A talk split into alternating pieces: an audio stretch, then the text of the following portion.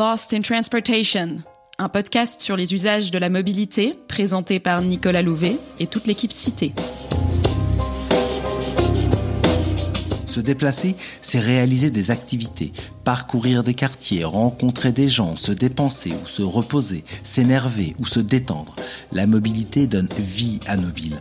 Pourquoi et comment se déplace-t-on? Comment les pratiques de mobilité changent-elles avec la ville et la ville avec les nouvelles mobilités? C'est ce dont nous discuterons dans Lost in Transportation, le podcast cité qui parle des usages pour comprendre la pratique et la fabrique des territoires.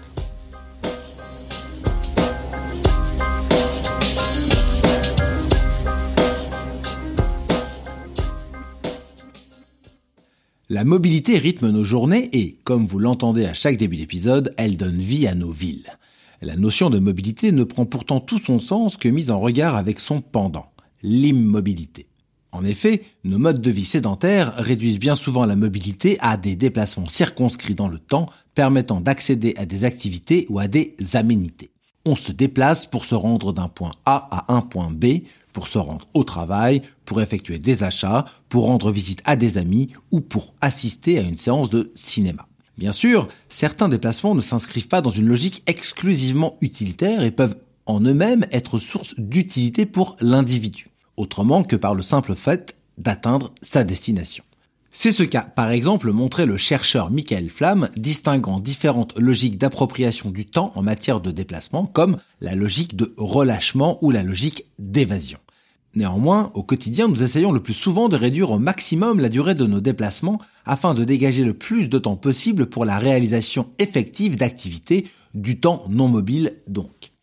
Dans les deux premiers épisodes de cette série consacrée à l'immobilité, nous nous sommes intéressés à l'immobilité des individus expérience d'immobilité forcée engendrée par la crise sanitaire et télétravail, puis e-commerce quand le produit vient à nous sans que nous ayons besoin de nous déplacer ou presque.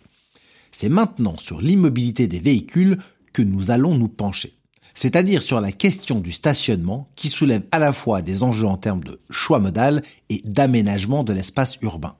La sortie du premier confinement au printemps 2020 ayant renforcé l'essor de la bicyclette, c'est au stationnement vélo que nous intéresserons dans cet épisode.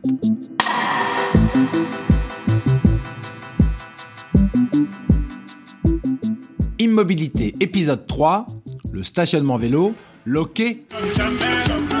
Une archive INA intitulée Le cauchemar du vélo à Paris est datée de 1977, époque où l'automobile, déjà largement démocratisée mais pas encore diabolisée, régnait en maître sur la ville, pointe deux grands leviers pour faciliter la vie des cyclistes.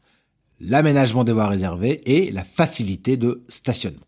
Le problème n'est donc pas nouveau. Et plus de 40 ans après, à la suite du déconfinement du printemps 2020, les articles de presse pointant le besoin criant de stationnement vélo se sont multipliés. Quels sont les enjeux associés à l'immobilité d'un objet de mobilité tel que le vélo? Quel impact le stationnement peut-il avoir sur sa pratique? En quoi ce facteur peut-il peser sur le choix modal des individus? Pour en parler avec moi, Camille Crière, chargée d'études chez Cité.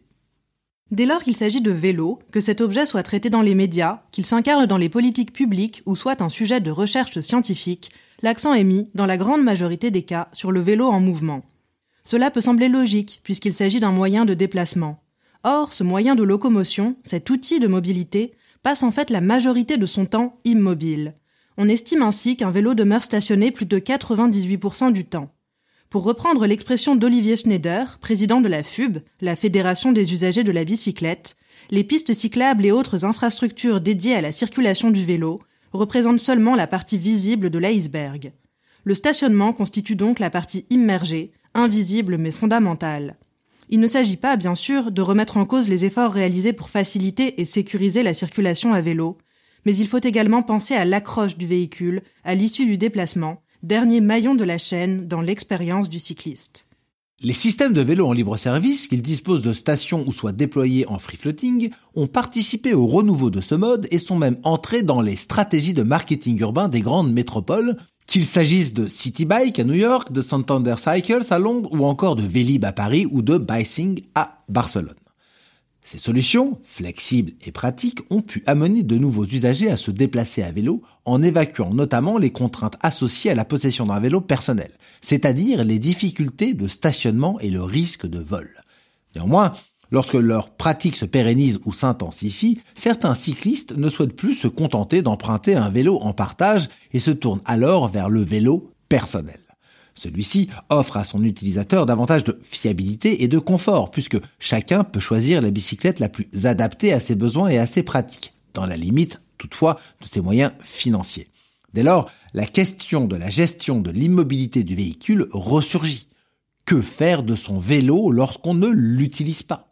Où et comment le stationner afin d'éviter qu'il ne soit détérioré et surtout dérobé en effet, outre une volonté de le protéger des intempéries ou de ne pas entraver la circulation des autres usagers de l'espace public, la principale préoccupation du cycliste qui descend de son vélo est d'éviter que son véhicule ne soit subtilisé en son absence. Une enquête menée par Cité à l'été 2020 auprès d'un échantillon de 4000 personnes représentatives de la population des grandes villes françaises a montré que le vol de vélo est une mésaventure malheureusement fréquente.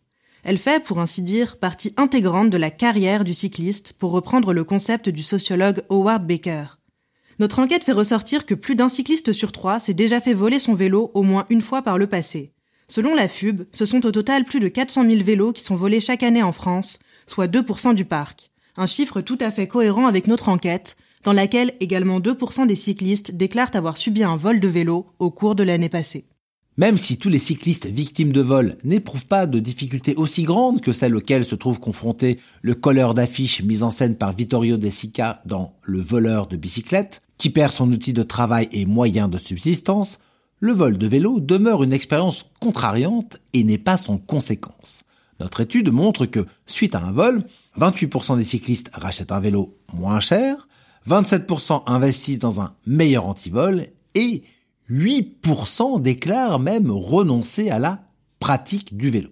Et au-delà du vol effectif, la crainte elle-même de se faire voler un vélo peut également représenter un obstacle fort à la pratique du vélo.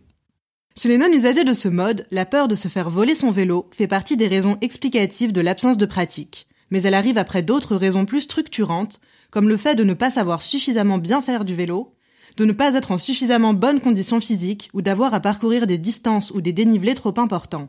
Cela est finalement peu surprenant, puisque l'on peut supposer que les personnes ne faisant jamais de vélo, et n'ayant aucune capacité ou volonté à en faire, auront des difficultés à se projeter avec précision dans l'usage de ce mode, et n'anticiperont donc pas des freins aussi concrets que le risque de vol. Celui-ci n'en demeure pas moins l'un des obstacles à l'usage de la bicyclette. Parmi les cyclistes, l'impact apparaît en revanche bien plus net. En effet, l'absence de possibilité de stationnement satisfaisante peut entraîner un renoncement à l'utilisation du vélo pour certains déplacements. Ainsi, dans notre enquête sur le vol de vélo et le stationnement, près de la moitié des cyclistes déclarent qu'il leur arrive de renoncer à utiliser leur vélo, de crainte que celui-ci ne leur soit dérobé une fois stationné à destination. Cela est notamment le cas si leur véhicule doit rester dehors la nuit, même pour quelques heures. Si le risque perçu de vol ou les difficultés anticipées de stationnement peuvent entraver l'utilisation du vélo, c'est donc bien qu'il joue un rôle dans le choix modal. Pour Michael Flamme, l'usage des modes alternatifs à la voiture personnelle, tels que le vélo, requiert des savoir-faire bien spécifiques. Il montre que l'aptitude à utiliser certains moyens de déplacement peut peser sur le choix modal, aux côtés des grands déterminants que sont le coût temporel et le coût monétaire. Se déplacer implique en effet plusieurs champs de compétences, motrices et cognitives, parmi lesquels savoir naviguer dans la circulation, savoir s'orienter pour atteindre sa destination, savoir gérer son temps et estimer la durée de son déplacement, ou encore toutes sortes de petites connaissances pratiques qui peuvent sembler anecdotiques, mais qui contribuent à rendre l'usage d'un mode fluide et naturel, comme savoir où et comment garer son vélo de manière à pouvoir le retrouver intact. Le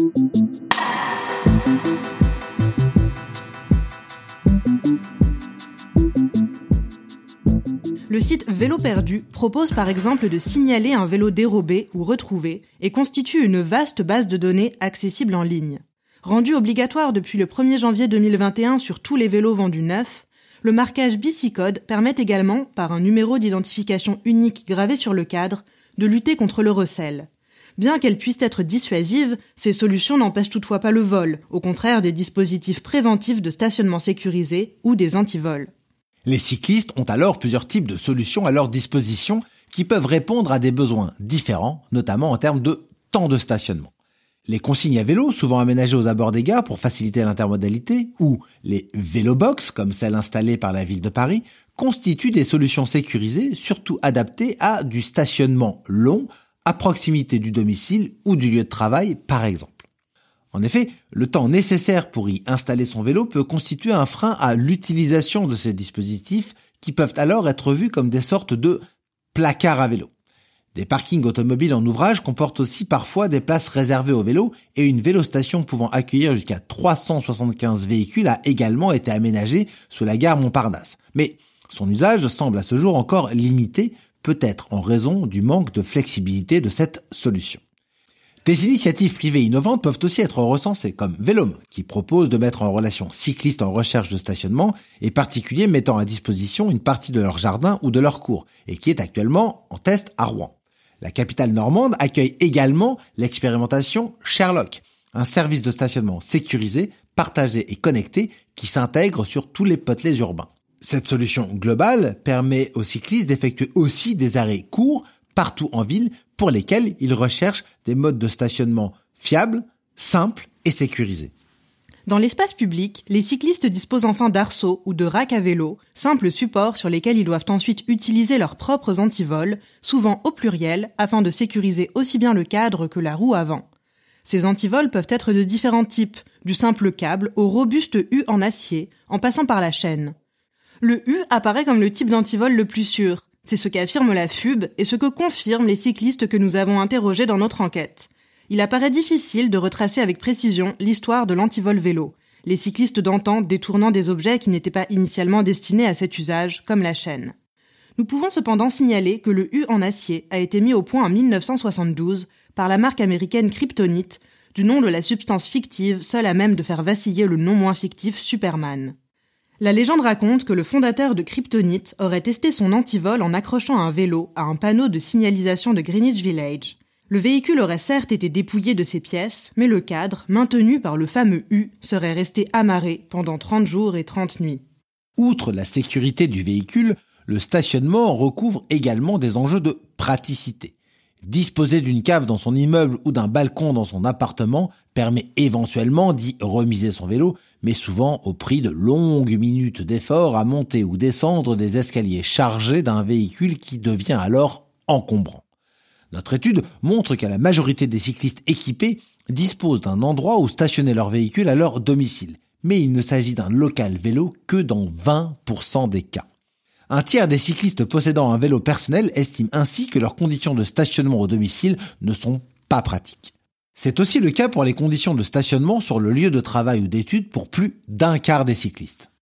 Même si le domicile et le lieu de travail constituent des pôles structurants de la mobilité individuelle, ces deux localisations offrent souvent des possibilités de stationnement qui, bien que pas toujours optimales, ont le mérite d'exister. Le fait qu'il s'agisse de destinations récurrentes peut faciliter la mise en place de solutions de stationnement.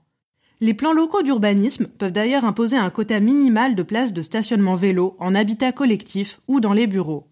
Toujours selon notre étude, au domicile ou sur le lieu de travail, seule une minorité de vélos reste stationnés dans la rue. Le véritable enjeu semble se situer ailleurs, dans toutes les autres destinations du quotidien, en ville pour fréquenter de manière ponctuelle des équipements, des commerces ou encore des espaces verts.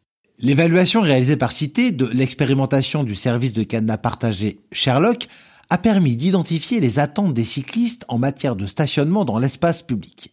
Il ressort ainsi de ce test effectué à Rouen début 2021 que les usagers accordent une grande importance à la rapidité et à la simplicité d'utilisation d'un système anti-vol. Ils souhaitent pouvoir attacher et récupérer leur vélo rapidement et facilement, surtout pour des arrêts de courte durée. La possibilité de réserver son stationnement jusqu'à une heure à l'avance est aussi ressortie comme un élément très apprécié. Cela permet d'anticiper et de réduire l'incertitude sur le fait de pouvoir trouver un emplacement où laisser son vélo en toute sécurité. En plus de la demande de simplicité et de rapidité, il y a donc des attentes en termes de fiabilité et de disponibilité.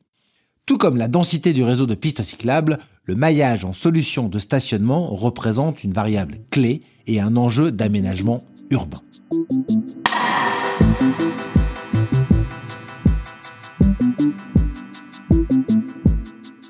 Nous l'avons vu, le stationnement vélo joue un rôle clé dans le développement de la pratique et constitue l'un des rouages du système vélo tel que décrit par Frédéric Errand.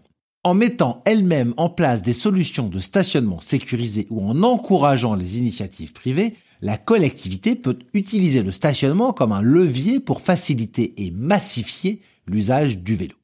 L'ADEME estime ainsi qu'il faudrait aménager jusqu'à 20 millions de places de stationnement sécurisées supplémentaires pour satisfaire la demande vélo. Si le stationnement peut constituer une politique incitative pour promouvoir l'utilisation d'un mode considéré comme vertueux et en adéquation avec les objectifs de durabilité, il peut au contraire être mobilisé comme levier de politique coercitive afin de limiter l'usage d'un mode générateur d'externalités négatives telles que la voiture.